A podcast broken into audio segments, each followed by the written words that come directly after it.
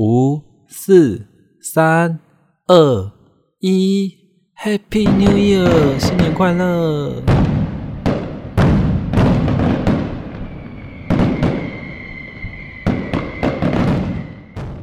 好啦，也欢迎听众再度回到我的频道，我是威尔。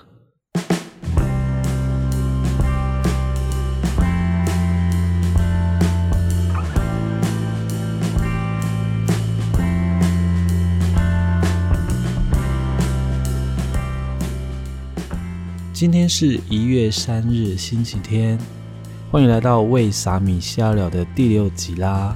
今天要聊什么呢？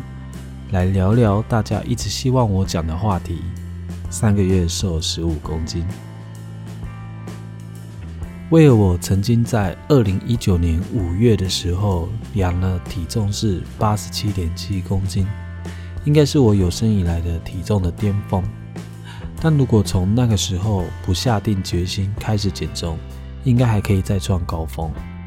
不过从那时开始到去年的二零二零年的四月，达到我体重最低点的六十二点八公斤，就已经没有再往下掉了。而现在已回升至六十五公斤上下。不过听我的声音应该感受不出来，我曾经是个 BMI 破三十、体脂肪破三三。年纪也破三十的三高肥胖大叔，也就是 BMI、体脂肪跟年纪都破三十的三高记录了。对啊，这脚本谁写的？啊，算了，虽然这没什么好骄傲的，但也显现我那时的一些肥胖造成的一些身体状况，像是脚底筋膜炎啊、胃食道逆流、眩晕、容易疲惫、腰痛哦，那时候觉得习以为常的一些症状。那除了这些症状的困扰，威尔也对自己的呃相机路径很没有自信，以至于我很少有出去玩、出去聚会等应该要有的别人拍我，而且我自拍留存的照片，这些好少好少。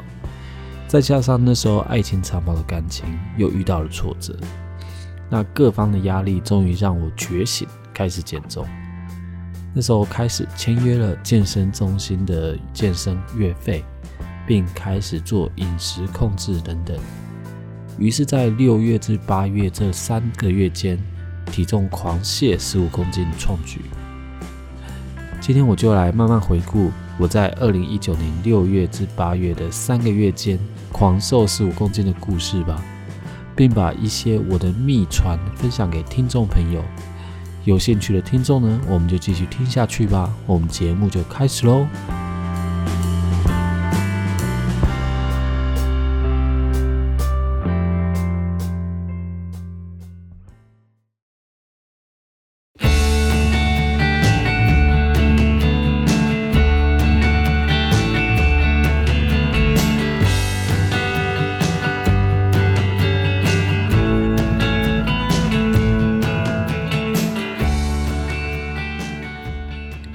先祝大家二零二一年新年快乐啦！不知道大家有没有去跨年晚会呢？为我今年很可惜的没有去一零一跨年拍烟火，但听说象山很多都不用卡位等待就有好位置可以拍到烟火呢，让我非常的羡慕。但我本身真的很怕冷，如果真的上山的话，应该会一直发抖吧。那我们先聊聊今天第六集的主题：减重。那减重不外乎就是减掉肥胖的脂肪嘛。那所谓的肥胖，一般其实都没有明确的定义，因为身材这件事情其实蛮主观的。但广义来说，都是以 BMI 值来计算。BMI 就是身体质量指数，算法就是体重除以身高的平方。身高的单位是公尺。那以威尔现在的体态为例，一百七十公分，六十五公斤，那 BMI 值就是六十五除以一点七的平方，那算出来大约是二十二点五。那一般来说，BMI 的值在十八点五到二十四间都是理想范围，那低于十八点五就是过轻，高于二十四而低于三十是轻度肥胖。高于三十而低于三十五是中度肥胖，那高于三十五就是重度肥胖，那这个一定要去减重门诊去检查啦。那像是威尔，我现在是二十二点五，刚好在理想范围内。那曾经我的八十七点七公斤，只是在中度肥胖的范畴中。其实这算法会有点不太理想的主要原因是，肥胖主要是体脂肪的堆积造成，而体脂肪必须使用体脂计，用电阻的方式进行测量。那一般的体重计是量不出体质的。像是威尔，我现在的体脂肪是十八趴左右，男性的介于十五到二十趴都算标准值。那详细的体质标准我会放在单集简介，大家可以再去观看。呃，我会这么说的原因是因为有些人 BMI 正常值，但体脂肪却过高，也就是肌肉量不够所导致。这也是身体组成的基础概念。那身体组成主要就是由肌肉、体脂肪还有水分所组成的嘛。而如果说水分是固定的话，脂肪低，肌肉量就会高。那肌肉量高。脂肪就会低，这是以你的体重不变的前提上去做衡量的。通常这类型的人就被称为隐形肥胖了。那这种肥胖其实可以从肚子肥肉就可以看出，因为这样的人通常都是，呃，其实他的四肢非常的就是非常的瘦，那核心肌群像是肚子那边的脂肪量就会囤积的非常多。那如果不能从肚子的肥肉看出的话，那有可能就是内脏脂肪过高。其实这个就不太容易被发觉的隐形肥胖，那可能就要去医院去做检查，才能够看出来你的脂肪过高的原因是什么。所以定期去医院、健身中心量体脂，或在家中摆个体脂计，对自己身体健康值都有一定程度的了解，会比较好了。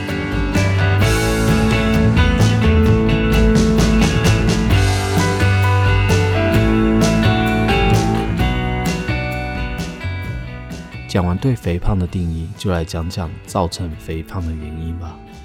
对威尔的生活习惯来说，造成我肥胖的主要原因其实有三个。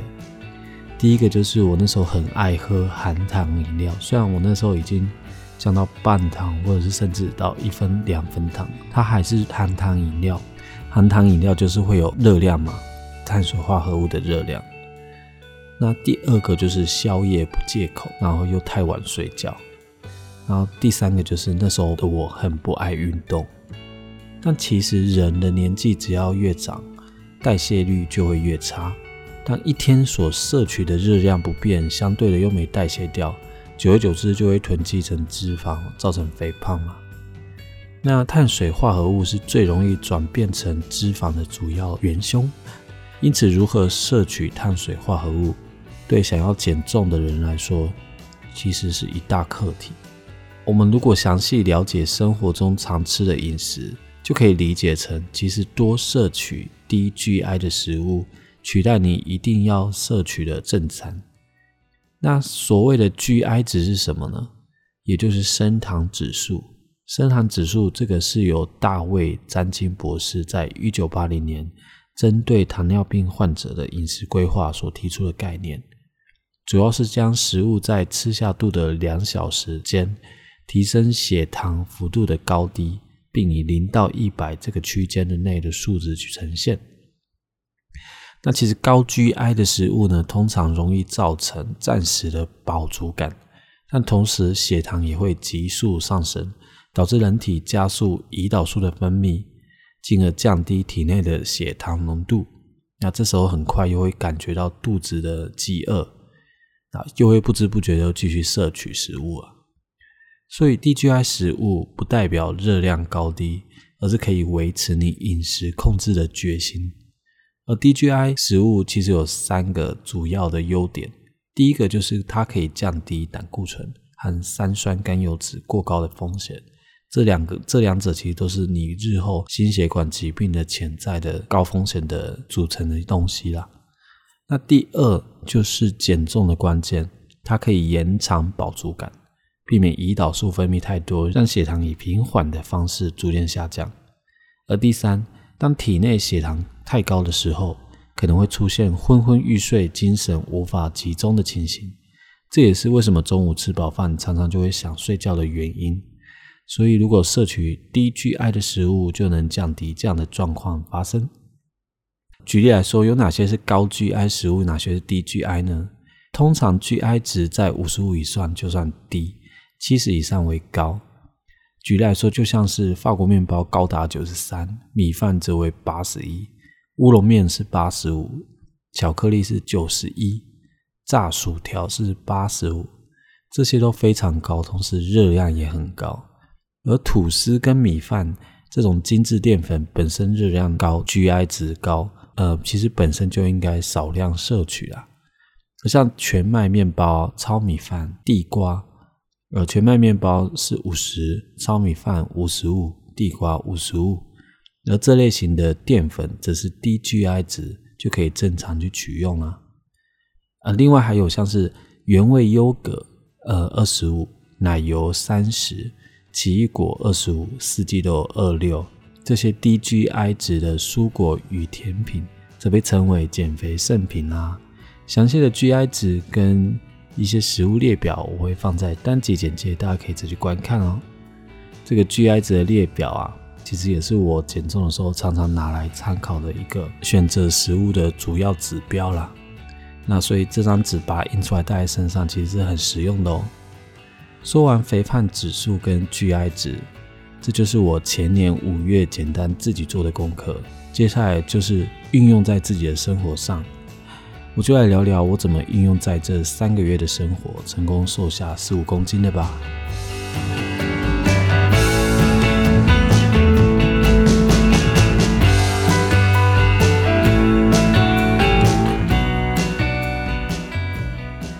而这三个月的转变，我主要是用运动跟饮食来跟大家做说明。首先是运动，因为威尔那时候其实还很不爱运动，突然要变成三三三，那一定会让身体有点吃不太消。于是我就改成渐进式的方式，第一个礼拜我先呃做一次，第二个礼拜做两次，直到第三个礼拜才变每周三次，直到现在。而每次去运动中心，我都会去满两小时，八点到十点的这个区间是我常去的时段。而前一个小时到一点五个小时，我会做重量训练，看你要练什么都可以，像你可以练胸、练背或练腿，那轮流练。那凑满四到五个动作之后，再加一个核心。那核心主要是以仰卧起坐为主。每个动作四组，每组十二到十八下。那组间休息一分钟至一分半。那这些重训的流程，我想网络上都有很多 YouTube，甚至有更多人可以说明的比我更专业更好，我就不再赘述啦。那主要就是重训后的半小时有氧才是关键。我选择的是跑步机的慢跑。那你可以选择自己最适合的强度。那我通常都是时速十公里，不快不慢的强度。那调整呼吸，不间断的跑二十到二十五分钟，然后再降到时速六公里，走五到十分钟。那凑满三十分钟。因为运动中心有跑步机使用的限制，不然我应该会想跑到四十到五十分钟才肯罢休。但我主要就是这样子训练两个小时啊。而饮食方面。为了我以往都是早餐摄取非常油腻丰富的食物啦，像是起司蛋饼啊、肉包、铁板面、汉堡等等，有时候会再加上一杯红茶或奶茶。但我直接做了很大幅度的调整，我直接改喝 Seven 卖的豆浆燕麦一杯量，大概是三百到三百五十 CC 左右，然后再加上一杯黑咖啡。那燕麦其实是很容易有饱足感的低热量、低 GI 的淀粉，而咖啡又有促进消化代谢率与肠胃蠕动的功效。那最重要的是它当早上提神，而黑咖啡又几乎没有热量，因此早餐的热量摄取从我原本可能会摄取到五百到七百大卡，大幅缩减到两百卡有早。光是这样的改变，而在一周运动一天的第一周情况下。就可以瘦零点八公斤了。大家可以试试看一个礼拜这样吃会不会体重跟体脂肪都有一定的成效呢？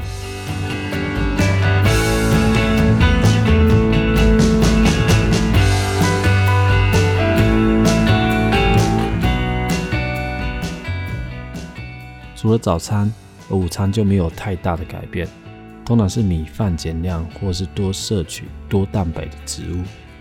像是鸡腿啊、鸡胸，有时候会在晚上自己准备便当。主餐就是干煎稍微有腌制过的鸡腿，配菜则是用空心菜、荷包蛋、四季豆、秋葵等等，这些都是烫过的。那荷包蛋是煎的啦。那主食则是糙米饭，而晚餐呢，每周三次的运动当晚，也是不会选择跟朋友聚餐的日子呢。那天去运动前三十分钟，我就会先去买鸡胸肉，或是家里准备好可以运动前吃的水煮鸡肉。有时候很懒呢，我就会直接去 Seven 买韩式炸鸡，或是无糖豆浆和豆浆燕麦等等。因为你运动前不吃的话，在重训就不会有体力锻炼，甚至在有氧跑步的时候，也会因为肚子饿而无法完成自己的配速的训练了。所以一定多少都要进食。而运动完的关键呢，就是不能吃宵夜，这就是最大的禁忌了。我则是会买无糖绿茶或纤维可乐。而现在因为要增肌，所以可能会搭配乳清蛋白和无糖豆浆。运动完不进食的确会很痛苦，但你只要知道自己未来会有完美的体态，这一切辛苦就值得啦。我就这样苦过来的，而其他的饮食习惯与运动习惯的转变都没有运动完不吃东西来的痛苦啦。而非运动日或朋友聚餐则没有特别的拒食，但就是会知道要少吃一点。大概就是这样啦。以上就是我这三个月 routine 的生活形态啦。来聊聊我的成果吧。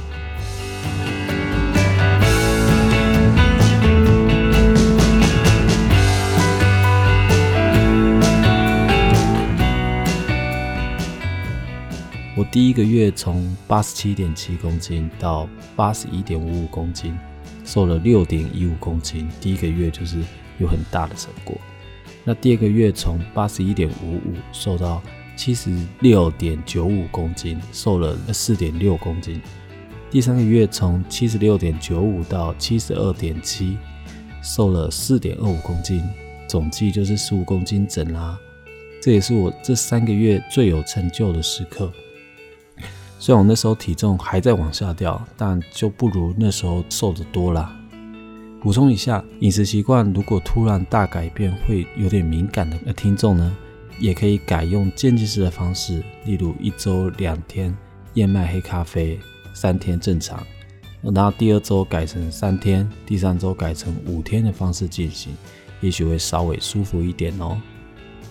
总结一下，我也没有参考谁的减肥法去实行我这次的减重计划，完完全全就是一个独创的方式。只是先建立我对 GI 值与体脂率的概念，再加以去实行。对我来说，这就是让自己身体受骗的行为。你的意识知道你在骗他，但其实身体的消化功能是迟钝的。他或许不知道你正在欺骗他，于是才可以不自觉慢慢让身体恢复成它应该有的样子。而我选用的方式，主要就是分为饮食七十趴。而运动三十趴的方式，饮食方面呢，透过早餐改为豆浆燕麦黑咖啡餐，提高代谢率与肠胃蠕动，也可以增加早晨的饱足感。运动日晚餐呢的高蛋白摄取，可以维持运动体力。运动后的进食呢，可以防止脂肪囤积，进而燃烧运动后代谢的脂肪。而运动方面，采用重训一点五小时、有氧零点五小时的方式，先重训后有氧，有氧维持高强度二十到二十五分钟，健走五到十分钟的形式，一周三到四次，持续不间断。那这就是我威尔独创的威式减重法啦。以上分享给大家。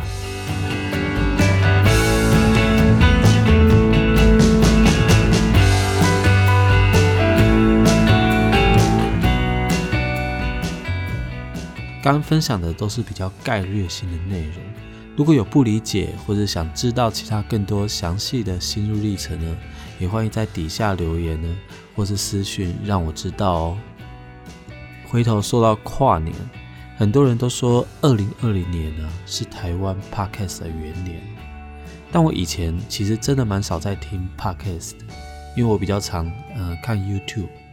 呃，其实我第一个追踪的 podcast 是新地的理想生活，他还是去年才开 podcast 频道。那因为他本身也有 YouTube 频道，那我蛮常去看他频道，然后他有在分享他的 podcast，所以我才到了 podcast 去追踪他的 podcast，去听他更多跟理财、跟信用卡相关的内容。所以他主要讲的就是理财的基本概念啊，还有信用卡回馈的介绍。那其实有在听 podcast，应该都知道，其实有一个被称为台湾 podcast 三本柱的，像是骨癌啊。百灵果跟台湾通勤第一品牌，那这三个频道都占据了就是热门排行榜的前三名都不会动。那这三个频道就是才被称为三本柱了。那我个人还蛮喜欢听百灵果跟台湾通勤第一品牌。那百灵果就是他聊的内容就是比较比较辛辣一点，对。台湾通勤第一品牌聊了很多就是有关时事的内容啊。或者是有一些很有趣、会打动人心的内容啊，这些其实都是很知名度且长寿的 podcast 频道，听众们也可以去听听看他们频道，呃，跟我的频道的差别在哪里？这样子，呃，我本身就小巫见大巫啦，其实很容易就被比下去了。而威尔，我开始经营 podcast，主要是因为它现在已经变成一个好上架、好剪辑的一个呃平台。那但因为我们都知道。Podcast 它并不是一个一体成型的平台，像 YouTube 就可以直接剪辑、上传、上架，然后上到的地方也叫 YouTube 嘛。那其实它的上传端就叫 Host 嘛，然后与收听端叫 Feed（F-E-D），这两个端点是分开的。呃，在台湾开始出现本土的 Host 上传端，也就是 First Story 跟 Sound On。对于影音创作这件事来说，就容易许多。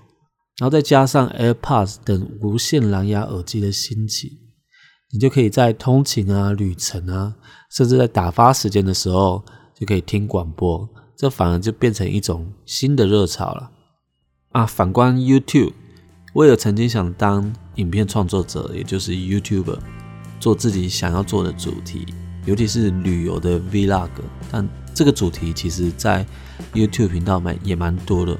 那如何做出个人特色，也是我应该要学习的呃的课题。不过这个我会在 IG 的线动慢慢学习跟精进就是了。所以如果哪一天我影片上架了，也欢迎听众朋友们去观看与追踪哦。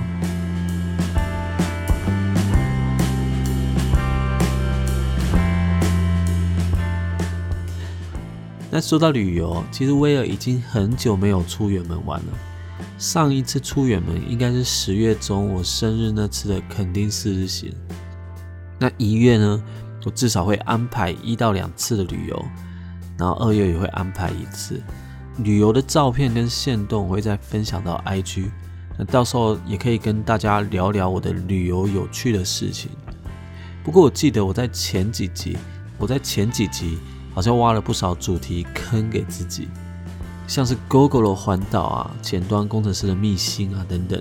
我忘记我还挖了什么坑。或许听众们如果有想要听我在分享哪些主题，也欢迎留言告诉我，尤其是我亲爱的同事们。那以上就是第六集的为傻咪瞎聊啦。那喜欢我的听众呢？不管你是从哪个管道收听到我的频道，欢迎按下订阅钮。每个礼拜一呢晚上八点会准时更新频道。我觉得从目前的单集跟类型看来，我的频道的名称是不是很适合改成威尔的工程师日常，而不是威尔萨密斯？不过我还蛮喜欢听到自己录制后的成果，像我以前呃录音然后怎样，我都不太想去再去回放听到我的声音。可是我觉得，呃，我又慢慢开始进步，然后让自己的声音变成比较适合广播的声音。我自己也觉得蛮喜欢这样子的假装模式嘛。对啊，不过未来一定会有更多精彩有趣的主题啦，欢迎持续关注我，也可以追踪我的 IG Willie 底线去底线 up，看我的 Flickr 和 Facebook 在底下连接。那最后的收尾就是，我是威尔。我们下个礼拜再见啦，拜拜，新年快乐！